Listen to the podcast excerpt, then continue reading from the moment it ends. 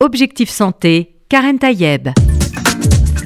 Bonjour à toutes et à tous, j'espère que vous allez bien, que vous êtes en pleine forme, comme je le disais tout à l'heure. Euh, voilà, c'est le mois de mars, c'est le printemps. On va forcément parler de plus en plus de régime, c'est comme ça, ça revient tous les ans. Euh, mais euh, voilà, contrairement à ce qu'on peut imaginer, quelqu'un qui va peut-être à l'inverse du courant que l'on a l'habitude d'entendre, un livre qui est paru qui vient de paraître en poche, Oubliez les régimes, ils font grossir. Bon voilà, c'est pas le genre de discours qu'on entend d'habitude, mais aussi ce livre, ce nouveau livre, Je n'arrive pas à maigrir. Et pourtant, on va voir dans, son livre euh, que c'est possible, mais peut-être autrement, en pensant peut-être à ce qui se passe dans notre tête, dans nos émotions, et une autre énergie à aller chercher ailleurs, peut-être, euh, voilà. Donc, aller un peu à contre-courant du discours ambiant. Je n'arrive pas à maigrir. Les sept piliers, quand même, pour reprogrammer votre cerveau, c'est le sous-titre. Un livre paru chez Marabout, et je suis ravie d'accueillir Sophie de Rame. Bonjour. bonjour, bonjour, merci de l'invitation. Merci d'être là. Alors, vous venez du Brésil, vous avez vécu longtemps, bien sûr, en France, mais euh, voilà, vous êtes actuellement au Brésil vous sortez ces livres euh, régulièrement sur ce sujet qui vous intéresse visiblement particulièrement. Je rappelle que vous êtes ingénieur agronome, diététicienne, nutritionniste, docteur et sciences, et vous êtes spécialiste du comportement alimentaire. Et c'est peut-être plus ça qui vous intéresse au-delà de ce mot régime dans lequel on met énormément de choses. Et d'ailleurs, dans un de, vos livres précédents, Oubliez les régimes, ils font grossir. Voilà. Pourquoi vous avez envie justement de prendre ce sujet par l'autre petit bout de la lorgnette? Alors, euh, bah, écoutez, en fait, ce qui se passe, c'est que je suis chercheur, chercheur en neurosciences du comportement. Et je coordonne le, projet de génétique des troubles alimentaires euh, à la fac de Sao Paulo, mhm. faculté de médecine de Sao Paulo. Et euh, aujourd'hui, on voit très clairement que la plupart des troubles alimentaires commencent avec des régimes, avec des mm. restrictions. Donc, je suis allée euh, étudier ça un petit peu plus, de mm-hmm. manière un peu plus profonde, parce que euh, étant formée en diététique et nutrition, euh, je me suis rendu compte que ce que j'avais surtout appris, c'était à passer des régimes. Et, pour moi, c'est impossible de passer un régime où je vais euh, décider pour une personne ce qu'elle va manger demain. Euh, je, n'ai pas le droit d'imposer quelque chose à quelqu'un. Je ne sais même pas si elle va avoir faim, si elle va pas avoir faim, si elle va être si elle va aimer ce morceau de poulet. Et donc, je, me trouvais un peu dans l'impasse. Je me suis dit, ah, je suis diététicienne, nutritionniste, mais j'ai pas envie de passer de régime. Et donc, je suis allée Passer de régime, ça veut dire de proposer un schéma un plan qui alimentaire. pourrait aller à tout le monde, euh, comme si on était tous pareils. Voilà, ou dire à, imposer euh, des règles à une personne en lui disant voilà, euh, demain vous allez manger ça, ça, ça, à telle heure. Mhm. Hein, et, donc, on, délègue finalement notre euh, besoin basique, euh, qui est euh, la, faim, hein, la mhm. faim et l'appétit, à quelqu'un d'autre. Et ça, pour moi, ça, ça, ne fonctionne pas. Je suis, je suis maman, hein, j'ai quatre enfants, et il n'y en a pas un pareil. Donc, on ne peut pas imposer euh, pire encore, le même régime à tout le monde. Hein. donc mmh. euh, voilà, j'étais un peu contre tout ça. Donc j'ai préféré ne pas euh, ouvrir de cabinet en, ville parce que tout le monde voulait un régime. Hein. donc j'ai dit non, non, moi je continue à l'hôpital. Et donc c'est là que je suis rentrée dans cette recherche. Et finalement, pour me rendre compte que tout est dans le cerveau, hein, le, poids, la faim, ah vous voyez, la faim n'est pas dans l'estomac, la faim est dans le cerveau. Parce qu'en fait, on a ces signaux d'alarme, d'alerte qui... C'est ça disent euh, on a faim ou on a envie de manger, on a envie de manger telle chose et pas une autre. Mais tout ça, on comprend bien. Mais pourtant, de plus en plus, dans une consultation de nutrition et de diététique, il y a ce qu'on appelle un peu l'interrogatoire, savoir d'où on vient, qu'est-ce qu'on a l'habitude de manger. Évidemment, l'idée est d'adapter à chaque personne à partir de, de ce que l'on sait des régimes. Euh, tous les régimes se valent, en fait. Tous les régimes aujourd'hui, on le sait, se valent en termes de perte de kilos, mais on sait aussi qu'il y a les, rebonds, les yo-yo, les effets yo-yo, qui sont quand même des, ce qui est à, à craindre. Et, et, pour vous, dans votre livre, on comprend bien que c'est pas une histoire de un jour, un mois, mais c'est peut-être vraiment de changer en profondeur les choses. Bah, c'est-à-dire que plus vous essayez de contrôler votre alimentation, plus vous, euh, vous risquez à perdre le contrôle. Hein. Donc euh, c'est intéressant euh, de voir que là, vous, vous parlez par exemple d'une consultation où la personne va demander au patient ce qu'elle aime manger. Je trouve ça génial, c'est très très rare la plupart du temps, on ne demande même pas ce que le, patient veut manger. On mhm. lui passe euh, un régime, mais sans lui demander trop son avis. Donc déjà, c'est gentil. voilà. Donc euh, en fait, c'est une, c'est tout à fait possible hein, d'orienter un patient, de lui donner des, orientations, mais, mais euh, flexibles pour ne pas rentrer dans une sorte de restriction. Ça, euh, le, je ne peux pas manger ça, donc il faut que je mange ça. Et en fait, ça, ça, ça amène à des frustrations. Et on voit que de, de, faire des régimes modifie le comportement alimentaire, modifie votre appétit. Alors c'est ça qui, est, alors vous le dites, hein, important. Dans votre livre, hein, quasiment, euh, je dis pas toutes les pages, mais on le ressent bien que c'est un peu un leitmotiv pas de régime restrictif. Pour vous, c'est quelque chose qui va à l'inverse de ce qu'on, du résultat qu'on voudrait obtenir. Pourtant, il y a et, puis à l'inverse de ce que j'ai appris. C'est surtout ça. Moi, j'ai eu un peu peur au début de, dire ça. Il y a quand même une balance, on le sait tous, une balance euh, énergie qu'on consomme, énergie qu'on dépense. Alors, ça, c'est à vérifier. Parce qu'alors, euh, justement. on est, alors, justement, l'histoire des calories qu'on ingère ou qu'on dépense, est-ce que. voilà, moi aussi, j'ai fait des, un, diplôme universitaire de, de, diététique et nutrition. Il y a vraiment cette balance voilà. alors, euh, de consommation et de dépenses qui entre en jeu. Qui, et qui, et qui, qui, s'est imposée comme une règle euh, forte. Mhm. Maintenant, je suis ingénieur agronome, donc moi, j'ai étudié la physique, j'ai étudié la thermodynamique. c'est le, c'est le principe, le premier principe de mmh. thermodynamique. Hein. Quand vous avez un objet euh, inerte, euh, l'énergie finalement se conserve. Donc l'énergie qui rentre et l'énergie qui sort, vous faites la différence et vous avez l'énergie qui est restée mhm. dans l'objet inerte. Maintenant, je, tiens à, dire à, nos auditeurs que le corps humain n'est pas inerte. Et mhm. c'est là la grande erreur de la nutrition. C'est de croire que nous ne sommes que des calories qui rentrent et qui sortent. En fait, ce que vous mangez, ce ne sont pas des calories. Ce que vous mangez, ce sont des informations des informations.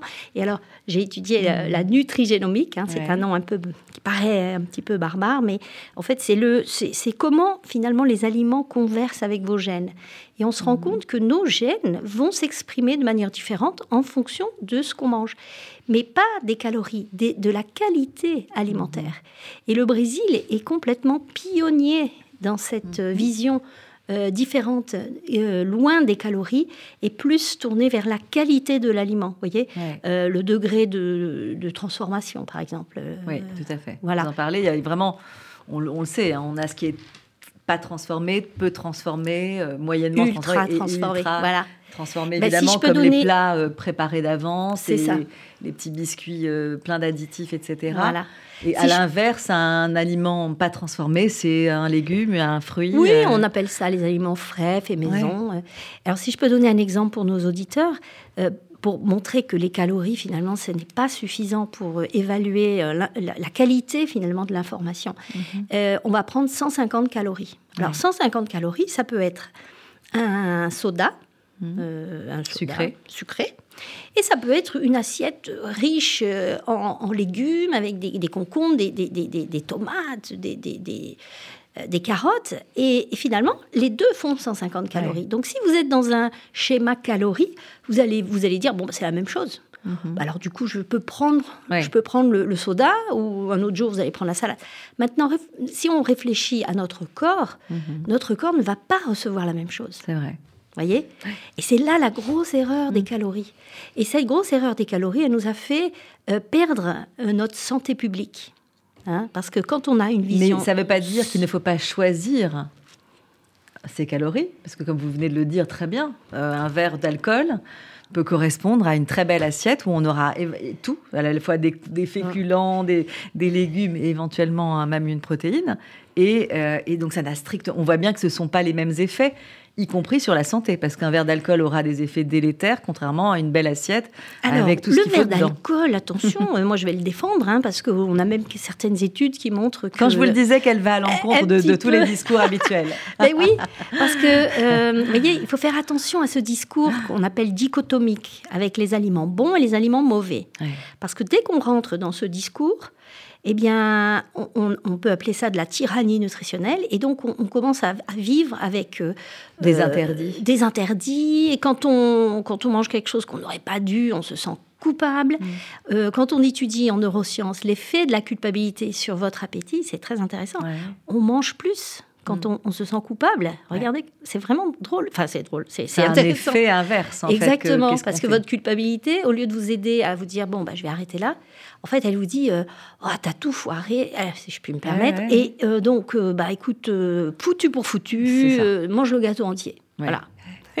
Et je crois que qui, est un peu dans ce schéma va, sourire en mhm. entendant ça, parce que c'est vraiment, on va dire... Beaucoup vont se reconnaître dans ce schéma. Exactement, et c'est normal. Mhm. C'est ça qui est important. C'est pas être fragile ou être nul ou pas avoir de discipline.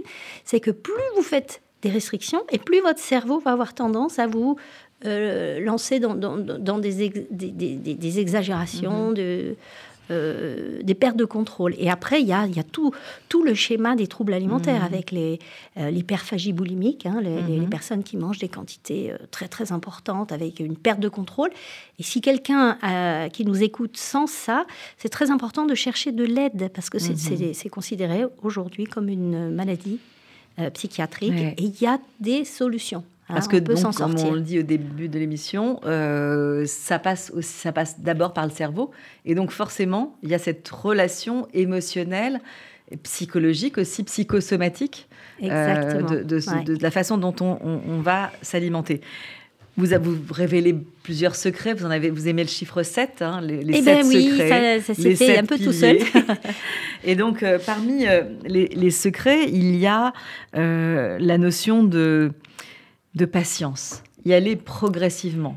En fait, je crois que beaucoup dans les régimes sont toujours très pressés. Comme je l'ai dit en introduction, ça arrive souvent ah au bah printemps parce qu'on a l'été. Alors voilà, c'est une course contre la euh, montre. Et, du coup, euh, on se dit, ça, c'est humain, comment, hein. comment, je vais faire? Oui, ça c'est humain. Hein. L'être humain, il est toujours dans la recherche. Mais c'est pas compatible avec, euh, avec ce qu'on pourrait appeler un régime pour vous? Eh ben, écoutez, euh, vous pouvez essayer de, faire des choses pour euh, dans deux mois, hein, euh, pour être jolie sur la photo du mariage. Tout, ça, ça, ça, peut se faire. Ce qu'il y a, c'est que le, le, résultat va être peut-être joli sur la photo. On appelle ça, nous, un régime photo. Mhm. Et, mais le problème, c'est après. Hein, et souvent, 95% des fois, hein, mhm. on a une reprise, une reprise du poids et voire plus, parce mhm. que le corps en fait se défend. Hein, le corps ne voit pas cette euh, perte de poids rapide comme quelque chose de, santé. Hein, il ne faut pas oublier que la santé, mhm. ça l'inquiète même, ça peut l'inquiéter. Exactement, ça va. En fait, ça va engendrer une série, une cascade d'adaptations, mhm. euh, de survie. Hein, et c'est ça qui est intéressant de, comprendre, c'est que plus vous allez essayer de réduire ce que vous mangez, plus vous allez avoir faim, mhm. plus vous allez avoir envie de manger, et surtout les aliments interdits. Et après, on se retrouve dans des schémas de je commence bien ma journée, tout va bien, je, mange mon petit déjeuner fit, euh, fitness, euh, mhm. je déjeune juste une salade, et puis à la fin de l'après-midi, je dévore euh, des tas de paquets de gâteaux. Et, et, voilà, et ça rend, ça rend triste, ça rend impuissant, on se, sent, on se sent un petit peu pris en otage par notre cerveau. Et c'est très important de, de, de comprendre que c'est une adaptation à la restriction. Vous voyez, mhm. moi, c'est ce que j'étudie en fait. À, cette restriction qu'on s'impose soi-même et qui finalement ne, va pas dans le sens. Et contre-productive. contre-productive. Dans, dans, dans, vos secrets, il y a euh, faire la paix avec son corps. Alors ça a l'air très, euh, très un peu abstrait. Faire la paix avec son corps, c'est quoi? C'est se, c'est, se regarder dans le miroir et se dire tout va bien? Et, et c'est, pas le plus facile, vous savez, parce qu'aujourd'hui on voit que 98% des, des femmes euh, ont une certaine insatisfaction corporelle. Donc on est dans une société où euh, voilà, on n'est jamais assez, jamais assez mince et parfois jamais assez ronde, parce qu'il y en a, il y en a qui veulent grossir, il y en a mhm, qui veulent mhm. maigrir, euh, jamais assez jeune. Et donc cette insatisfaction corporelle, elle, elle va vous pousser à chercher des solutions euh, qui sont d'ailleurs en vente. Hein. Il y a un, marché euh, milliardaire mhm. de solutions pour être plus jeune, plus mince, plus musclé, enfin, hein, avec la chirurgie, les, régimes, les, les suppléments. Et donc on se retrouve, quand on n'est pas en paix, avec son corps, ce qui est le cas de la plupart des gens, euh, on, se, retrouve un peu victime de toutes ces euh, injonctions euh, mm. rapides avant l'été. Alors on peut ne pas être en paix avec son corps, mais il y a aussi la question de la santé, parce qu'on sait très bien aujourd'hui qu'un surpoids, une obésité modérée, ou évidemment, a fortiori une obésité importante, a un lien de cause à effet avec une bonne santé, c'est-à-dire un lien sur tout à fait. Euh, même tout ce qui est métabolique, c'est-à-dire le cholestérol, le diabète, mais aussi les problèmes d'hypertension artérielle, tout à le fait. cancer, etc., euh, etc. Donc, en, même temps qu'on dit euh, il faut pas se restreindre, etc., il faut bien à un moment donné comprendre qu'il y a un lien de cause à effet avec une bonne ou une moins bonne santé. Tout à fait. Et, attention, quand on dit de faire la paix avec le corps, ça ne veut pas dire aimer son corps, être euh, une ronde heureuse. Euh, c'est pas ça. C'est accepter son corps, arrêter de lutter contre son corps. Parce qu'il faut voir que tous ces régimes, tous ces, ces, tentatives de perte de poids rapide, finalement, ce sont des agressions à notre mhm. corps. Mhm. Ah, donc, dans le faire la paix, c'est arrêter de lutter. Et euh, écoutez votre corps et, traitez-le avec euh, bienveillance parce qu'il a mhm. besoin, ce corps, il a besoin de se remettre de toutes ces attaques, de toutes mhm. ces restrictions. Et, c'est en conséquence qu'on va avoir une perte de poids, vous voyez Alors qu'aujourd'hui. C'est en fait. C'est ça. En fait, la perte de poids, qui est malheureusement aujourd'hui l'unique euh, objectif de la plupart des, professionnels de santé, ils vont vous dire ah si ah, vous avez mal, euh, vous avez mal euh, là, bah, il suffit de maigrir et ça ira mieux.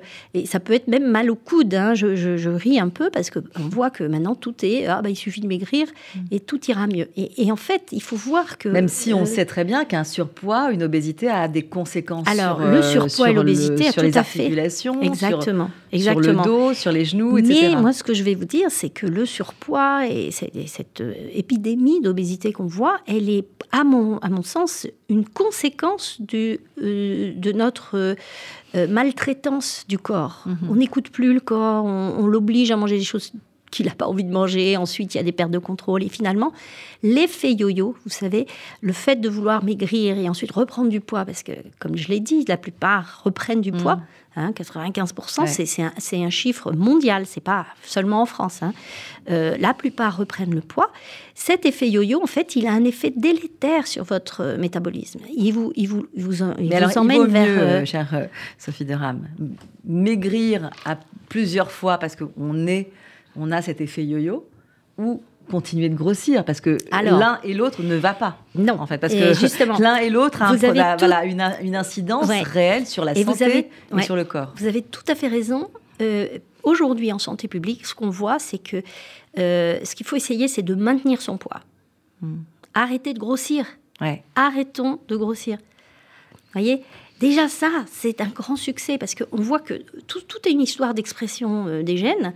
le fait d'arrêter de grossir, ça veut dire que vous vous stabilisez, votre cerveau arrête de, développer tout ce système de défense pour, euh, mhm. se protéger. Et donc, c'est déjà un premier pas. Seulement, vous parliez tout à l'heure des patients. Moi, je les appelle mes impatients, mhm. hein, parce qu'ils veulent tout tout de suite. Et il y a cette phase de stabilisation qui est extrêmement cruciale, parce que c'est au moment, c'est le moment où vous allez euh, stabiliser le poids et recommencer à, revoir un peu toute votre santé. Mhm. Alors c'est là qu'on va améliorer, là, par exemple, la, stéatose du, foie, hein, le, mhm. foie gras, euh, qu'on voit beaucoup, voilà, la fameuse NASH, euh, le cholestérol, la glycémie, tout va se réorganiser pour obtenir en conséquence une perte de poids santé. Voilà, il faut du temps. Hein. Et le patient, il est impatient, il veut tout résoudre en un mois, mais ça fait 15 ans qu'il fait des régimes. Voilà. Alors, je leur dis, mais attendez, ça fait combien de temps que vous maltraitez votre corps? Ah oui, ça fait 15 ans. Bon, bah, on va essayer de donner un petit peu de temps à ce corps pour se remettre. Voilà. Et alors, il y a ceux qui se posent la question de savoir pourquoi on grossit. Pour quelles raisons on grossit? Est-ce qu'on a réussi à élucider ce problème? Bon, évidemment, on se doute bien que quand on est on est très actif, qu'on fait beaucoup de sport, qu'on a la, tête bien remplie euh, par des choses positives, etc que voilà, c'est peut-être plus facile que quelqu'un qui a plein de soucis et, qui ne bouge jamais, etc. Donc euh, évidemment qu'on a des pistes. Tout mais, à fait. Mais, vraiment, là, c'est important de savoir pourquoi on. Ouais, c'est une excellente question. Mm. Et, vous avez même mentionné le, stress. Aujourd'hui, on voit que c'est multifactoriel. Mm-hmm. Donc il faut arrêter de vouloir attaquer ce qu'on mange en premier. Parce que parfois, le patient, il mange correctement, mais il, a, euh, il vit énormément de stress et en fait, il, avale son stress. Hein. Donc mm-hmm. euh, il y a aussi par exemple, euh, des personnes qui ne dorment pas suffisamment. Vous savez que quand on ne dort pas suffisamment, qu'on n'est pas reposé, euh, on a tendance à avoir plus faim. Mm. Hein, il y a une hormone, la gréline, qui est euh, synthétisée de manière plus abondante quand on est fatigué. Donc c'est quand même intéressant. Vous dormez pas suffisamment, ben, vous allez avoir plus faim et vous allez avoir plus envie d'aliments énergétiques. Donc on ne grossit pas seulement parce qu'on mange mal. Hein. et malheureusement, il y a, des injonctions très simples. Hein. il, faut, ah, il faut manger moins et bouger plus. Attention, parfois vous mangez déjà pas trop mal, mais il faut peut-être travailler le stress, il faut peut-être voir justement le, sommeil, mhm. euh, votre comportement alimentaire. Est-ce que vous avez beaucoup de manger émotionnel? Est-ce que si vous êtes triste, vous allez manger, vous êtes contente, vous allez manger, vous vous ennuyez, vous allez manger? Ça, ça, ça c'est à, travailler, parce qu'à à ce moment-là, vous, vous, mangez bien plus que ce que le corps euh, euh, vous demande. Vous mangez pour des raisons qui sont autres que la faim et l'envie. Donc ça, ça se travaille. Alors dans la méthode euh, Sophie de Ram, hein, la méthode Sophie, comme vous dites, euh, c'est, on l'a bien entendu, euh, manger de, manger de tout sans, sans, restriction, sans culpabiliser, etc. Vous parlez beaucoup de ce, rituel, partager ce moment, le moment de la table. Parfois, les gens sont seuls. Alors, c'est compliqué de partager un moment euh, et de le rentrer dans un rituel quand on est seul, mais ça n'empêche pas qu'on peut être en, compagnie de soi-même. C'est ce que vous, peut-être vous préconisez? Voilà. Alors, déjà, on peut manger de tout, mais pas tout voyez Alors, moi, je ne suis pas tout libéré. Allez, vous pouvez déjeuner d'une plaque de chocolat. Hein, c'est important de remettre euh, un petit peu les pendules à l'heure et voir que nos anciens, ils avaient des routines. La, routine des repas, c'est mmh. quelque chose qui stabilise énormément. Je travaille beaucoup en obésité mmh. infantile. Euh, c'est la première chose que je regarde dans les familles. Hein. Euh, les horaires, la discipline, et, la qualité des repas. Hein. Il n'y a pas besoin que ce soit tout organique ou tout euh, avec des, du riz complet. Au contraire, il faut que ce soit bon et plutôt frais, fait maison. Vous voyez? Voilà. Pour on revient beaucoup d'ailleurs à cette cuisine faite maison. Ah, mais elle est prouvée scientifiquement. Attention, là, là, on est dans. depuis 2019, on a une étude fantastique qui a été faite, euh, on appelle ça en double aveugle, hein, et euh, ce sont des personnes qui ont été soumises à 15 jours d'alimentation frais fait maison et 15 jours d'alimentation ultra transformée. Mhm. Et ensuite, il y avait deux groupes. Hein, et ensuite, les groupes se, sont, euh, se sont intervertis. Et lors de cette prise d'alimentation ultra transformée, tous, en moyenne, ont pris du poids, alors qu'ils mangeaient à volonté. Hein, et, lors du, moment de, euh, de l'alimentation frais et fait maison, tous ont perdu du poids. Alors c'est très intéressant de voir qu'ils étaient à volonté. On les laissait mhm. manger à volonté. Et pourtant, on est dans une ère de... Euh, livraison de, plats à ben, domicile de plus en plus fréquente. Hein. Euh, il y a énormément de sociétés de, de livraison. Mais elles sont géniales, ces sociétés, attention.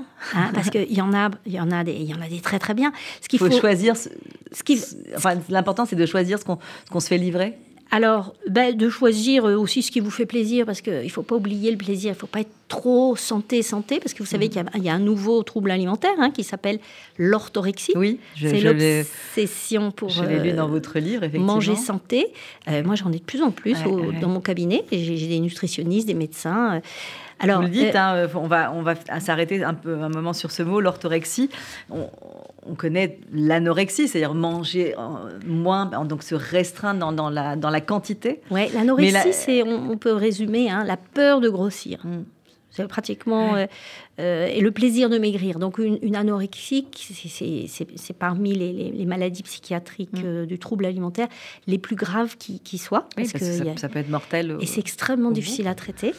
Maintenant, l'orthorexie n'est pas encore considérée une maladie psychiatrique. L'orthorexie, c'est vraiment planifier tout, son, son ce qu'on va manger. Voilà, c'est l'obsession. on arrête de sortir ou de voyager. Voilà, c'est l'obsession du manger santé. Vous dites hein euh, choisir ses aliments uniquement en fonction de la qualité nutritionnelle, c'est-à-dire qu'on va regarder euh, le nombre de calories, de protéines, de Pas tellement les calories, c'est intéressant. C'est plus, euh, il faut que ce soit bio, il faut que ce soit, ça vienne de telle ferme. Voilà, si la tomate ne vient pas de tel endroit, eh ben je préfère pas manger de tomate. Et donc, au départ, ça part d'un bon sentiment, hein, sentiment mhm. de manger santé. Et c'est intéressant parce que c'est récent. Hein. La, première description a été faite en, en 91. Vous voyez c'est pas si long, euh, ça fait 30 ans. Euh, c'est avec l'arrivée du bio, en, réalité Non, c'est avec l'arrivée du santé, euh, de, ces injonctions de santé, en fait. Hein. Mhm. on est accablé d'informations de santé. Et donc, le cerveau se met à, prendre toutes les informations et, finit par faire ses propres règles. et après, ça peut devenir pathologique quand le patient en est à un point où il ne sort plus, il en perd la santé sociale, la mhm. santé mentale et euh, les risques de santé physique aussi avec des carences. Hein. Donc euh, C'est intéressant parce que c'est souvent la famille qui demande de l'aide avant le patient. Parce que le patient, il se croit tout puissant. Et, très souvent, d'ailleurs, ils sont même euh, un peu à vouloir évangéliser tout le monde. Vous voyez une certaine euh, potentialité de. parce que moi, je sais, moi, je qu'en fait, c'est des, des parce que c'est une, c'est une façon de dire ce que je mange, c'est bon pour moi, donc ça peut être bon pour les autres. C'est-à-dire que moi, je mange tout très bien. Et vous, vous êtes un pauvre humain faible qui ne mange. Alors que finalement, on se rend compte que bien manger, c'est manger de tout, mhm. sans restriction, mhm. sans culpabilité, avec plaisir et respectant la faim et les émotions. On va se retrouver avec vous, euh, chère Sophie de dans un petit instant. Je rappelle euh, vos livres. Alors, euh, oubliez les régimes, ils font grossir. Il vient de paraître en, poche. Et puis, celui qui vient de sortir chez Marabout, Je n'arrive pas à maigrir. Les sept piliers pour reprogrammer votre cerveau. On se retrouve dans un petit instant.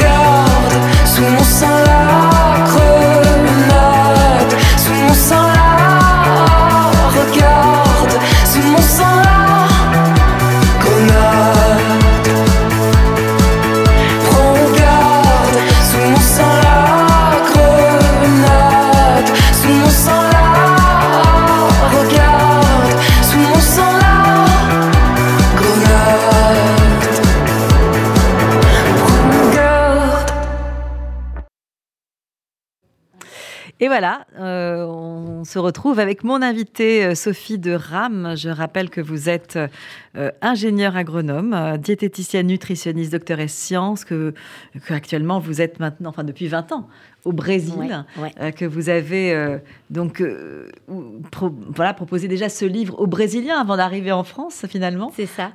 dans votre nouvelle langue qui est le portugais et Et, finalement, c'est évidemment, de toute façon, c'est des problèmes universels. Hein, euh, Complètement. qui ne touchent pas forcément une société plus que d'autres, même si on a des habitudes de nous alimenter différentes d'un pays à un autre. Hein. Tout à fait. Et la France, pour moi, avait le pompon de la bonne santé. Parce qu'en France, il y avait quand même quelque chose de très important, avant tout, qui était le plaisir. On se faisait plaisir.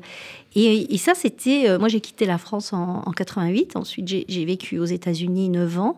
Je suis revenue pour repartir au Brésil. Donc, euh, euh, j'ai vu la France changer. Et entre les années 90 et les années 2010, il y a eu une véritable, malheureusement, hein, tempête de régime, de régime, de restrictions une tempête d'obésité qui ben, augmente. Exactement, hein, parce mais que ce n'était pas le problème de la France il y a quelques années. Exactement. Et, moi, euh, justement, je soutiens que le traitement actuel de l'obésité euh, ne, fonctionne pas. On voit bien, les, pays dans le monde entier, les pays ont ce problème de santé publique. Ça augmente absolument partout. Mhm. Il n'y a pas un seul pays au monde qui a réussi à diminuer euh, la prévalence de, l'obésité dans son pays. Donc je pense qu'il est temps de voir que ce qu'on dit à une personne en obésité, c'est euh, il faut manger moins, bouger plus. Et en fait, avec la neuroscience, on voit que c'est exactement ce qui va le rendre plus obèse.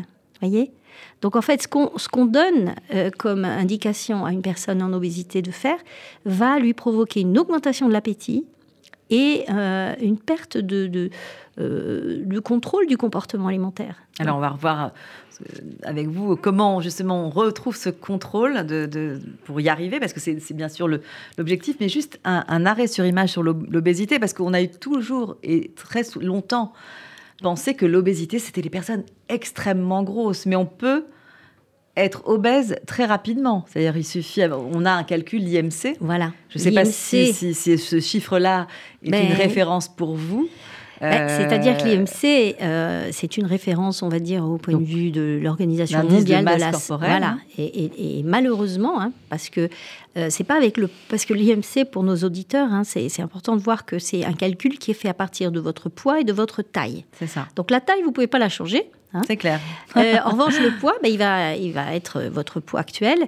Et il y a un calcul qui est fait, mathématique, et qui va vous donner une réponse. Alors, si c'est 25, euh, vous êtes en surpoids. Si c'est 30 et plus, vous êtes en obésité. Mmh.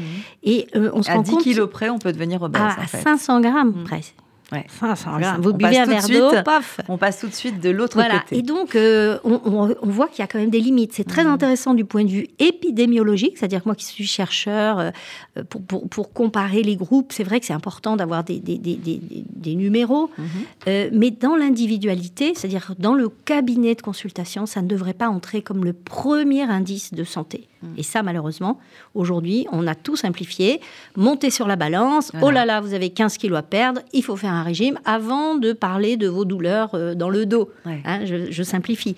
Mais euh, donc on voit que ce poids, euh, il, peut être, par exemple, je vais vous donner un exemple d'un athlète, un homme, un athlète, eh bien, il, va avoir une masse musculaire très importante, hein, eh bien, il va avoir un risque de se retrouver en obésité au numéro. Oui, parce que ça, Exactement. ça pèse plus lourd, la muscle pèse plus lourd. Moi, j'ai déjà vu des, des, athlètes euh, qui ont, à qui on a donné un régime pour maigrir, alors qu'en fait, euh, il n'a pas du tout besoin de maigrir. C'est pas parce que vous avez un numéro sur la balance que tout de suite, il faut intervenir et, et le diminuer, voyez donc, euh, je crois qu'aujourd'hui, l'OMS est en train de revoir tous ces critères parce que l'IMC, c'est pas suffisant. Mm. Euh, au Canada, il y a une nouvelle euh, directive sur l'obésité qui est fantastique mm-hmm. et, c'est sorti en 2020 là. Et ils disent que l'obésité ne peut pas être évaluée par le poids, elle est évaluée par la santé. Mm-hmm. Alors déjà, ça c'est fantastique, hein. c'est hyper pionnier. Donc dans par la santé, ça, ça entraîne une analyse de sang avec Exactement. et puis... la question du sucre dans le sang, la question du cholestérol, la question aussi de l'hypertension. Voilà, de tous les risques cardiovasculaires, etc. Et une chose très intéressante, c'est qu'ils disent que dans la première consultation avec une personne en obésité, c'est important de lui demander la permission de parler de son poids. Vous vous rendez compte? C'est tellement Il y a un respect de la personne parce qu'on sait que quand on, on, aborde cette question, évidemment, par, euh, par la question du poids, surtout quand c'est un poids élevé, en tout cas qui, dont on sait déjà qu'il a entraîné des, questionnements, des souffrances psychologiques, c'est vrai qu'on met les pieds dans le mauvais plat pour Exactement. Le coup. oui. je voulais juste peut-être dire, Je, ne prends pas le poids de mes patients tout de suite, enfin, je ne les pèse pas tout de suite, mhm. surtout quand ils sont en, surpoids, en obésité. Et parfois, j'ai des, des, patientes qui pleurent, mhm. hein, qui me disent, mais c'est la première fois de ma vie que je ne vais pas être jugée par mon poids. Mhm. Et, vous voyez, c'est très, très... Mais à quel moment vous en parlez? Parce qu'à un moment, ah ben, on, il faut bien. On est tous d'accord. Il y a la, satisfaction aussi de l'autre côté de cette perte de poids qu'on ne peut pas éluder. Exactement. Et moi, je leur dis toujours, je n'oublie pas que vous voulez perdre du poids. Mhm. N'oublie pas ça. Mhm. Mais on va le prendre autrement. On va arrêter de se massacrer, on va arrêter d'augmenter son appétit, perdre le contrôle, manger de manière émotionnelle. On va travailler toute cette partie finalement du comportement avant de parler même de, manger des légumes, hein. des fruits, cinq fruits et légumes par jour, toutes ces injonctions qui sont intéressantes, mais qui ne qui n'aident pas en fait, qui compliquent plus qu'autre chose. Alors, comme on va vers la, fin de l'émission, euh, vous dites, euh, on a parlé de ce rituel du repas, vous dites qu'il faut s'asseoir pour manger. Euh, c'est important ce, geste-là, c'est-à-dire consacrer ce moment. C'est intéressant d'être présent Mhm. lors de l'acte de manger. Alors, si vous manger en conscience, en, pleine, en pleine conscience. Si vous voulez manger debout, vous pouvez. Hein, mais c'est vrai que le fait de s'asseoir, le fait de prendre le temps, de respirer, et vous avez parlé tout à l'heure des personnes qui sont seules. On est tous, euh, maintenant ça se libère un peu, mais on a tous vécu le confinement euh, de manière plus ou moins bien. Hein. Mhm. Euh, on peut même tout seul se mettre une jolie table, mettre un mhm. peu de musique, prendre le temps de se nourrir, voir que c'est un moment de, bienveillance par rapport à son corps, c'est un moment de, de, de, se, de se faire du bien. Faire une liste de courses, vous dites, Alors, voilà, vous dans le rituel du repas, c'est vrai qu'il faut, euh, faut tout avoir chez soi. Bah, c'est mieux d'avoir fait un petit peu de préparation. Donc planifier. Euh, euh, vous n'avez pas besoin de tout cuisiner vous-même. Hein. Mhm. vous pouvez utiliser des applis. Il y a, il y a, des, il y a des tas de, sociétés maintenant qui vous livrent les aliments et les recettes. Mhm. Donc, euh, c'est sympa parce que vous avez moins à penser. Mhm. Euh, mais, c'est vrai que cet acte de cuisiner aujourd'hui, il est associé à la meilleure prévention contre l'obésité et le diabète. C'est quand même intéressant. Hein, cuisiner, que ce soit vous ou votre compagnon, votre compagne, voilà. ou le restaurant d'à côté. Le message est passé euh, en, ce 9 mars. Hein. Hier, c'était la journée des droits de la femme. Ah bah oui, hein, c'est pas que les femmes euh, au volant. Apprenez à, cuisiner. Euh, tout à fait. Et donc, évidemment, manger frais, fait maison, partager les repas, etc. Tout ça, en fait, ça a l'air simple, mais souvent, facile. Souvent, c'est ce qui n'est pas fait d'ailleurs. C'est pas facile. Ben oui, parce qu'on vit à 100 à l'heure, on n'a plus le temps. Et, pourtant, c'est par là qu'il faut commencer. C'est-à-dire que c'est pas en coupant euh, le gluten, le lactose, en prenant des suppléments. Hmm. Et, c'est au contraire en, respirant et en, donnant un petit peu de temps pour vous pour vous nourrir, pour euh, vous gâter. Et il y a, y a, quelque chose, parce qu'il ne reste plus que quelques secondes. Euh, vous dites tenir un journal alimentaire avec une page par jour j'avoue, je l'ai expérimenté et ça fonctionne très bien. C'est un rendez-vous avec soi-même. Écoutez, c'est l'outil, euh, c'est montré par la science, hein, euh, essentiel pour se euh, reconnecter avec soi-même. Mm. Alors maintenant, attention, hein, il ne faut pas noter tous les jours, tous les jours, parce que c'est insupportable. Hein. mais se mettre un petit peu en, conscience de ce qu'on fait, parce qu'il y a beaucoup dans l'acte alimentaire, qui est un acte physiologique, mais aussi psychologique. Il y a beaucoup d'automatismes, beaucoup de choses qu'on fait sans s'en rendre compte. Et donc, si on commence à noter, on, y compris, on peut noter quand on a fait aussi des, des extras, des exactement. et, l'idéal, c'est de noter de manière bienveillante, gentiment. Mmh. C'est juste sans faire la politique de l'autruche. Exactement, et sans se, stresser. Ok, j'ai fait une... là, j'ai un peu exagéré. Euh, mais c'est pas grave. Hein, on ne met pas tout en, péril à chaque fois qu'on mange, quand même. Mmh. Alors que les, malheureusement, euh, avec toutes les injonctions qu'on a, on a l'impression que dès qu'on met quelque chose dans la bouche, on remet tout à zéro et on risque de prendre 2 kilos d'un coup. Et non, ça marche pas comme ça. J'espère que le message est passé. Euh, je rappelle votre livre Je n'arrive pas à maigrir, mais en fait, on peut y arriver. Voilà, ça c'est la phrase que j'entends le plus ça. dans mon cabinet. Voyez Tout à fait. Je n'arrive pas à maigrir comme si c'était une fatalité. Or, il y a vraiment des solutions pour. Là, ils ont essayé. Ils ont essayé des années, des années, des années en faisant des régimes et à chaque fois ils regrossissent. Et alors je leur explique c'est normal. C'est pas vous qui fonctionnez mal, c'est que les régimes font grossir. Voilà. Donc maintenant qu'on le sait, ça n'empêche qu'il faut quand même essayer de faire en sorte d'être en bonne santé. Et on l'a bien compris, s'alimenter mieux, se reconnecter avec soi-même, euh, avoir de la bienveillance pour soi-même, évidemment perdre quelques kilos quand c'est nécessaire parce que ça a un lien avec la, santé métabolique. Hein, quand vous euh, retrouvez une bonne conscience alimentaire, hein, que vous mangez parce que vous respectez votre faim, votre satiété, mais aussi votre envie de manger, vous allez voir que vous allez manger moins et que votre corps va, va, améliorer toutes les, tous les signaux euh, métaboliques et que par conséquence, vous allez voir que votre corps va commencer à, perdre ce poids superflu. Maintenant, euh, on ne peut pas décider soi-même le poids qu'on doit faire. C'est ça aussi qui est important. Merci en tout cas d'être euh, venu euh, dans Objectif un plaisir. Santé sur RCJ. Je rappelle votre livre Sophie de Rame, Je n'arrive pas à maigrir, paru chez Marabout. Merci beaucoup. Je vous remercie. Quant à vous, chers auditeurs et auditrices, bien sûr, je vous souhaite une très bonne santé.